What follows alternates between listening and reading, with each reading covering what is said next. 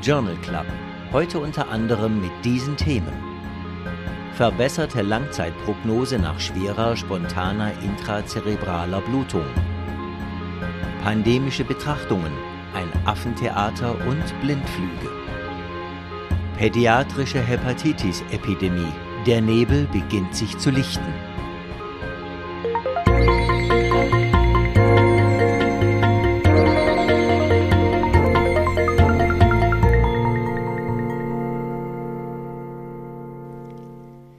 Liebe Hörerinnen, liebe Hörer, heute begrüße ich Sie zu einer etwas besonderen Folge. Sie haben vielleicht bemerkt, dass es heute nicht wie gewohnt eine Doppelnummer, sondern einfach die 35 ist.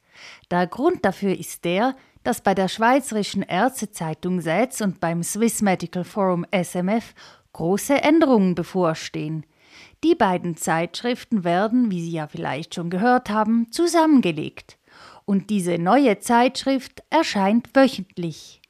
Das kurz und bündig wird dadurch pro Ausgabe nur noch zwei Seiten umfassen. Damit wir aber für Sie einen Podcast von circa 20-minütiger Länge beibehalten können, werden wir weiterhin zweiwöchentlich erscheinen und somit zwei Ausgaben in einen Podcast verpacken. Damit es mit den Nummern aufgeht, haben wir heute also eine Nummer 35, ab dem 14.09. dann wieder Doppelnummern. Beim Podcast bleibt aber alles gleich. Sie dürfen weiter demselben Team wie immer zuhören. Es sind dies Professor Dr. Reto Krapf, er schreibt die Studienzusammenfassung und kommentiert sie hier auch gleich für Sie. Unser Sprecher ist Christian Heller, er spricht die Studienfacts und ich bin Nadja Petschinska. Ich moderiere diesen Podcast, verlinke die Literatur, setze die Kapitelmarken und lade den Podcast hoch, sodass Sie ihn auf allen Plattformen hören können. Ich wünsche Ihnen nun lehrreiche 20 Minuten.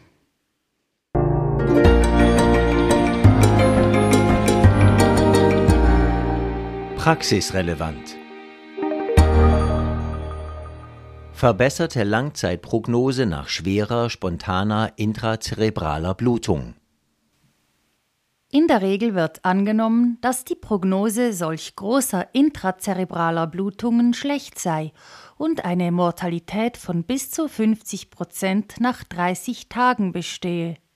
Eine Beobachtungsstudie dokumentiert nun den Verlauf von Patientinnen und Patienten, deren Hämatome minimalinvasiv, endoskopisch oder stereotaktisch und zur Verflüssigung des Hämatoms mit topischer Thrombolyse behandelt respektive evakuiert wurden. Von 999 so behandelten Patientinnen und Patienten waren 724 nach 30 Tagen am Leben, oft aber mit schweren Behinderungen.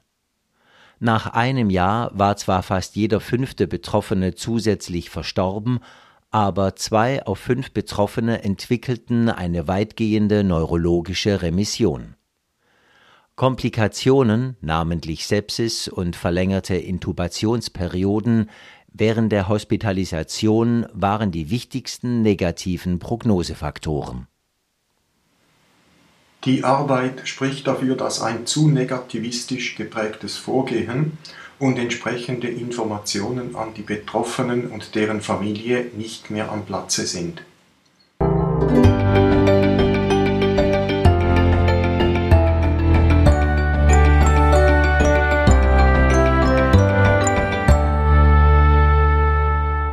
Vitamin D-Supplemente ohne Einfluss auf Frakturrate in einer Allgemeinpopulation mittleren Alters. Vitamin D-Supplemente werden oft in primärer Indikation zur Verbesserung der Knochengesundheit und in der Hoffnung auf eine Verminderung der Frakturrate verordnet und eingenommen. 2000 Einheiten Vitamin D3 pro Tag mit oder ohne zusätzliche Zufuhr von Omega-3-Fettsäuren im Rahmen der sogenannten Vitalstudie waren aber bei gut 50-jährigen Frauen und Männern in Bezug auf die Senkung der Rate an Frakturen jeder Lokalisation unwirksam. Die mediane Nachbeobachtung betrug 5,3 Jahre. Diese Aussage betrifft aber nur Individuen mit vorbestehend adäquater Vitamin D-Versorgung und entsprechend dokumentierten normalen Serumwerten sowie auch solche mit normaler Knochenmasse. Fast die Hälfte der Studienteilnehmerinnen und Teilnehmer nahmen schon vor dem Studieneinschluss Vitamin D ein. Weniger als 2,5 Prozent der Individuen wiesen eine 25-Hydroxyvitamin-D-Serumkonzentration von unter 30 Nanomol pro Liter auf. Interessanterweise kamen trotz der relativ hohen Vitamin-D-Dosen nicht vermehrt Nierensteine und Hyperkalzämien in der Interventionsgruppe vor oder sie wurden nicht erfasst. Bei Individuen dieser Altersgruppe also ohne dokumentierten Vitamin-D-Mangel und ohne Anhaltspunkte für Osteopenie oder Osteoporose, gibt es demnach keinen Grund für eine prophylaktische Vitamin-D-Gabe, wenn man damit eine Senkung der Frakturhäufigkeit anstreben will.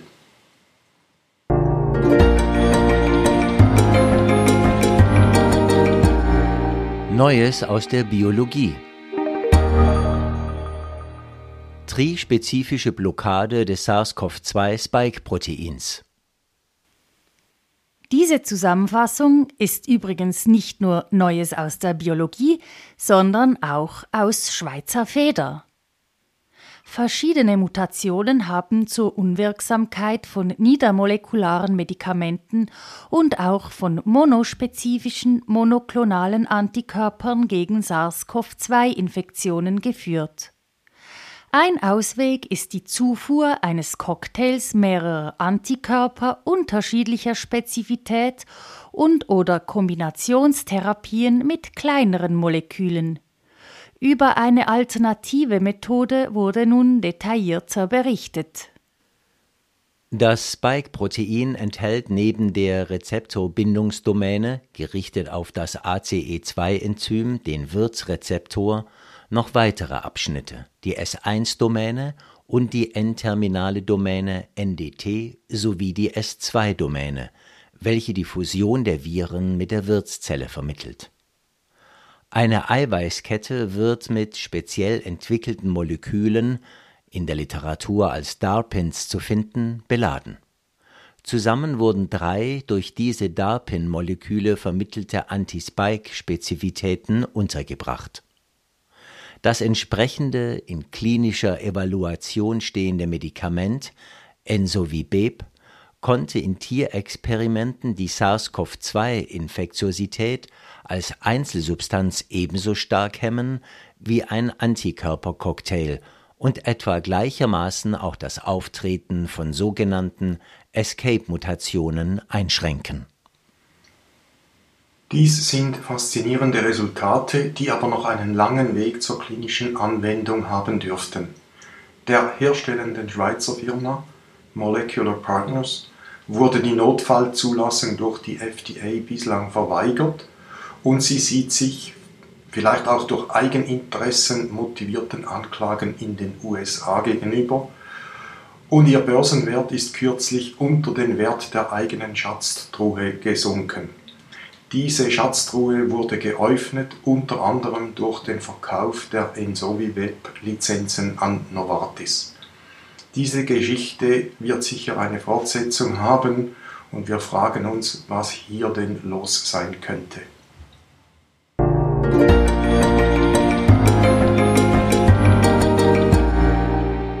Fokus auf Heute wollen wir den Fokus auf die Bronchiolitis richten. Betrifft vor allem Kleinkinder und ist für etwa ein Sechstel aller Hospitalisationen von Kindern unter zwei Jahren verantwortlich. Saisonal gehäuft im Winterhalbjahr.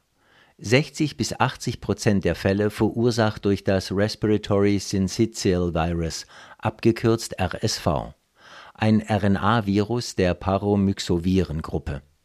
Vom RS-Virus gibt es zwei Typen, A und B. Pathophysiologie Entzündung der distalen Bronchiolen mit erhöhter Schleimproduktion. Bronchiolenobstruktion und Atelektasenbildungen. Klinisch meist beginnend mit oberem Luftwegsinfekt, Rhinorrhoe, mit oder ohne Fieber, gefolgt von Zeichen des unteren Luftweginfektes, persistierender Husten, erhöhte Atemarbeit respektive Atemnot, vor allem expiratorischer Stridor oder expiratorische Nebengeräusche, oft sogenannt polyphonisch. Risikofaktoren für Progression unter anderem Geburt vor der 37. Schwangerschaftswoche, Alter unter 10 Wochen, Passivrauchen, weniger als zwei Monate gestillt. Behandlung Zentral sind Sauerstoff und gute Hydrierung, Beta-Stimulantien und Glukokortikoide mit fehlender Evidenz, hypertone topische NaCl-Applikation möglicherweise wirksam. Passive Immunisierung für Hochrisikokinder, kongenitale Herzvizien, zystische Fibrose und andere mehr vorhanden. Aktive Immunisierung RSV-Fusionsprotein auf Nanopartikeln in Evaluation.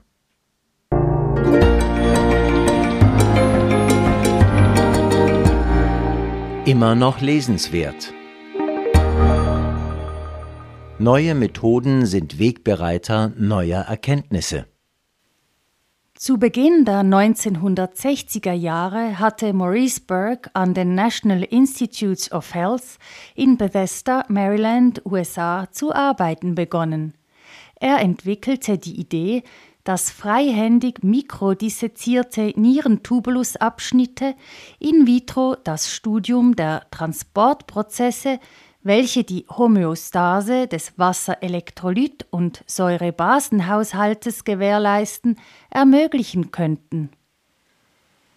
Fast unglaublich für unsere Zeit ist, dass Maurice Berg mehrere Jahre ohne eine einzige Publikation am Austüfteln und Verfeinern der Methodologie arbeiten konnte. Trotzdem waren seine Forschungsarbeiten weiter finanziert worden und die Früchte der Arbeit kamen dann später in großer Zahl. Nicht nur für ihn, sondern für das ganze Gebiet der epithelialen Transportphysiologie. Die Technik der In-vitro-Tubulusperfusion zu erlernen blieb eine Herausforderung und eine Übung in Geduld für die Nachwuchswissenschaftler. Die mittlere Zeit zum Erlernen der Methode, das heißt bis zum ersten brauchbaren Resultat, betrug etwa ein Jahr. Danach erst konnte man dann an ein Studiendesign zu denken beginnen. Morris Berg ist kürzlich 91-jährig verstorben.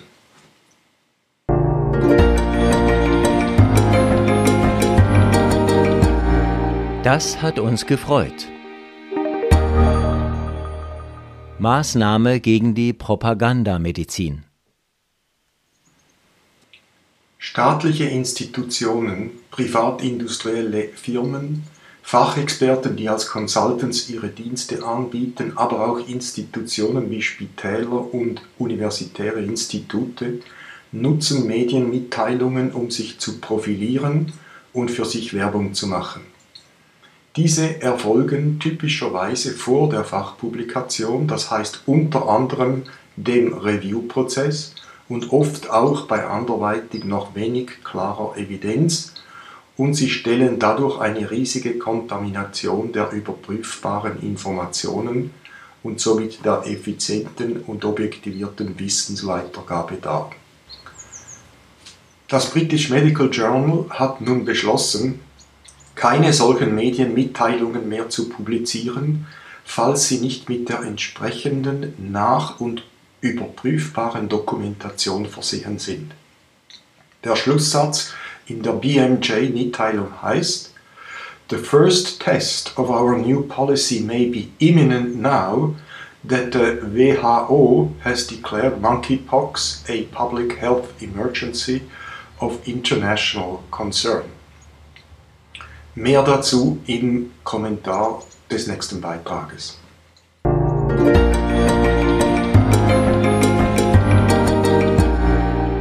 Das hat uns nicht gefreut. Pandemische Betrachtungen, ein Affentheater und Blindflüge. Die sogenannten Affenpocken haben bereits ein pandemieähnliches Verteilungsmaß angenommen und schon wieder, post-Covid sozusagen, gibt es Fachleute, die ohne gesichertes Wissen das Laienpublikum via Medien mit ihrer Privatmeinung in Beschlag nehmen wollen. Zuzugeben ist, dass eine Impfung in der Schweiz zumindest noch keinen Sinn macht wohl aber ein etwas mutigeres Statement, dass es eine menschliche Pflicht ist, seine Mitmenschen vor sich selbst zu schützen, wie es Eugene O'Neill formuliert hatte. In diesem Falle hieße dies, den vielpartnerschaftlichen Sex aufzugeben, also das Verhalten zu ändern.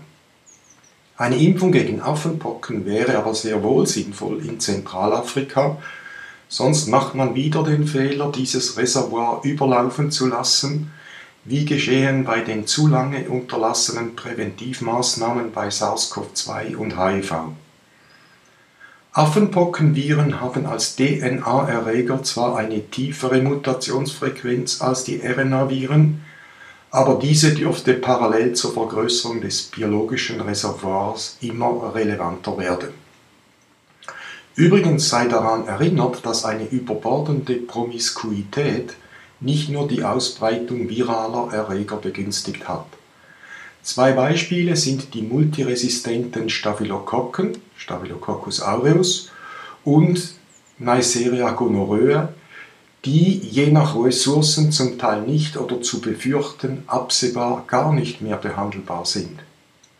Unangenehme Aussichten wie auch die behördliche und vielleicht auch unsere eigene Blindflugnavigation in die nächsten Covid-19-Wellen und ins Krisenmanagement der baldigen Verknappung der Energieversorgung.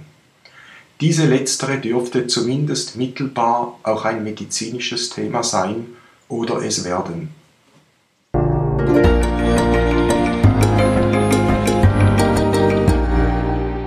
Auch noch aufgefallen. Pädiatrische Hepatitis-Epidemie. Der Nebel beginnt sich zu lichten.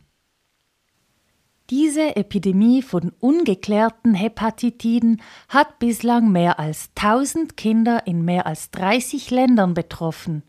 Etwa 5 Prozent aller Fälle führen entweder zum Tode oder zur Transplantationsbedürftigkeit wegen terminalem Leberversagen.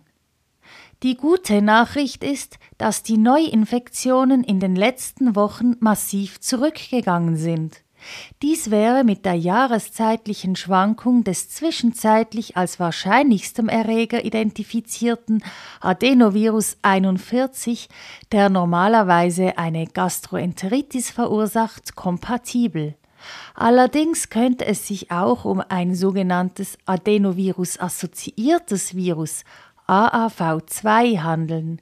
Dafür sprechen allerdings noch nicht peer-reviewte Arbeiten aus Großbritannien. Wie auch immer, über die Auslösung einer Hepatitis scheint die genetisch regulierte autoimmune Reaktion der Kinder zu entscheiden. Die Hepatitisfälle sind mit einem Klasse 2 HLA-Locus, dem sogenannten HLA-DRB1, assoziiert. Hoffentlich wissen wir bis zur nächsten Adenovirus-Saison so viel über die Krankheit, dass sie verhindert oder effektiv mit Virostatika oder Immunsuppression behandelt werden kann.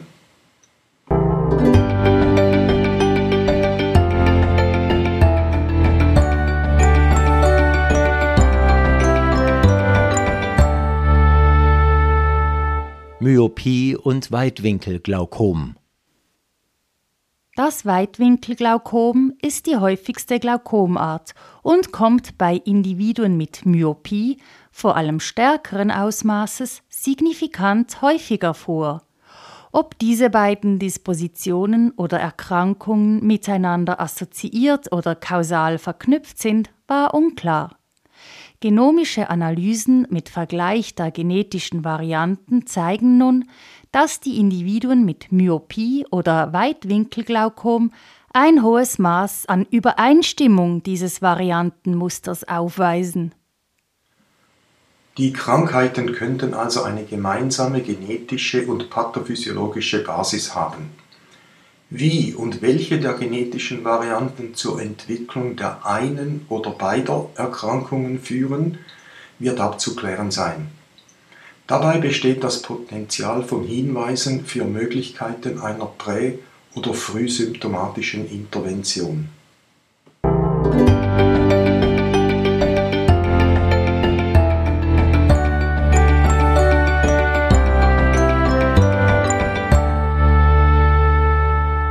Westeuropäische Erfahrungen mit Affenpocken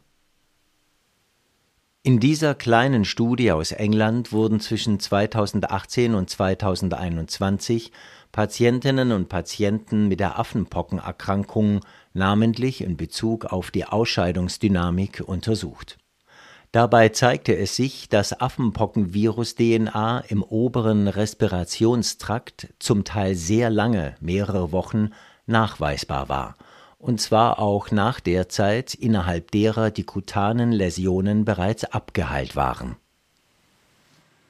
Einzuräumen ist, dass in der Studie Affenpocken-DNA und nicht infektiöse Viren per se nachgewiesen wurden. Trotzdem erhebt sich die Frage, ob die gegenwärtigen Isolierungsmaßnahmen genügen und eine Infektion nicht auch durch Tröpfchen oder Aerosolübertragung erfolgen kann.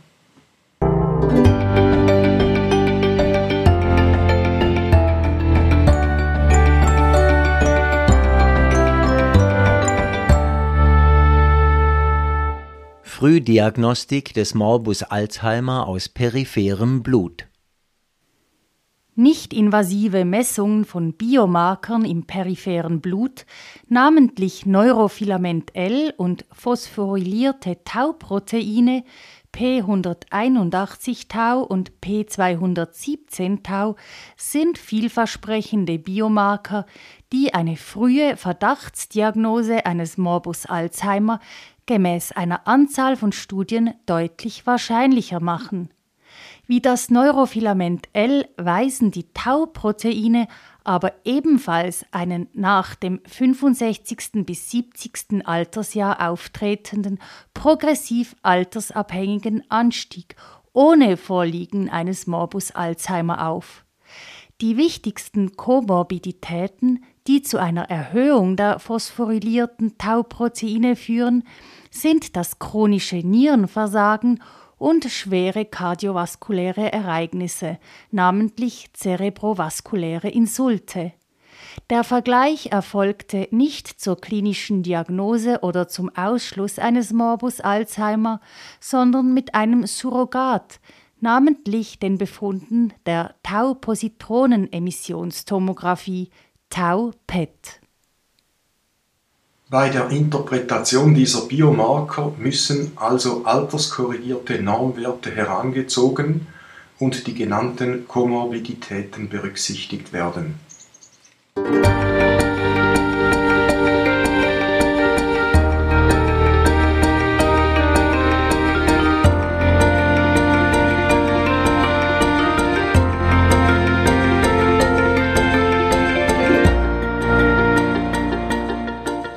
Schon sind wir am Ende der Folge 35 des EMH Journal Club angelangt.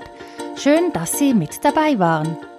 Wenn Ihnen unser Podcast gefällt und Sie keine Folge verpassen wollen, dann würde ich Ihnen empfehlen, den Podcast zu abonnieren. So werden Sie immer informiert, wenn eine neue Folge erschienen ist. Sie finden den Podcast unter EMH Journal Club überall dort, wo es Podcasts gibt. Auch freuen wir uns natürlich, wenn Sie ihn Ihren Kolleginnen und Kollegen weiterempfehlen würden. Die nächste Folge erscheint am 14. September, dann mit der Folge 3637. Das heißt also mit dem kurz und bündig aus der Ausgabe 36 der neu zusammengelegten Zeitschrift vom 7. September und dem vom 14. September. Bis dahin, machen Sie es gut.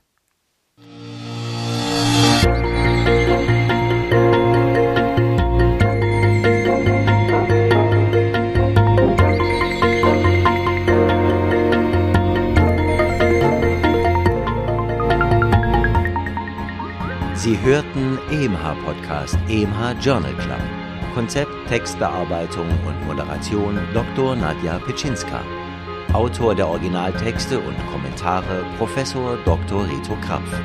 Sprecher Christian Heller. Musik Martin Gantenbein. Produktion Resus Positiv GmbH für EMH Schweizerischer Ärzteverlag.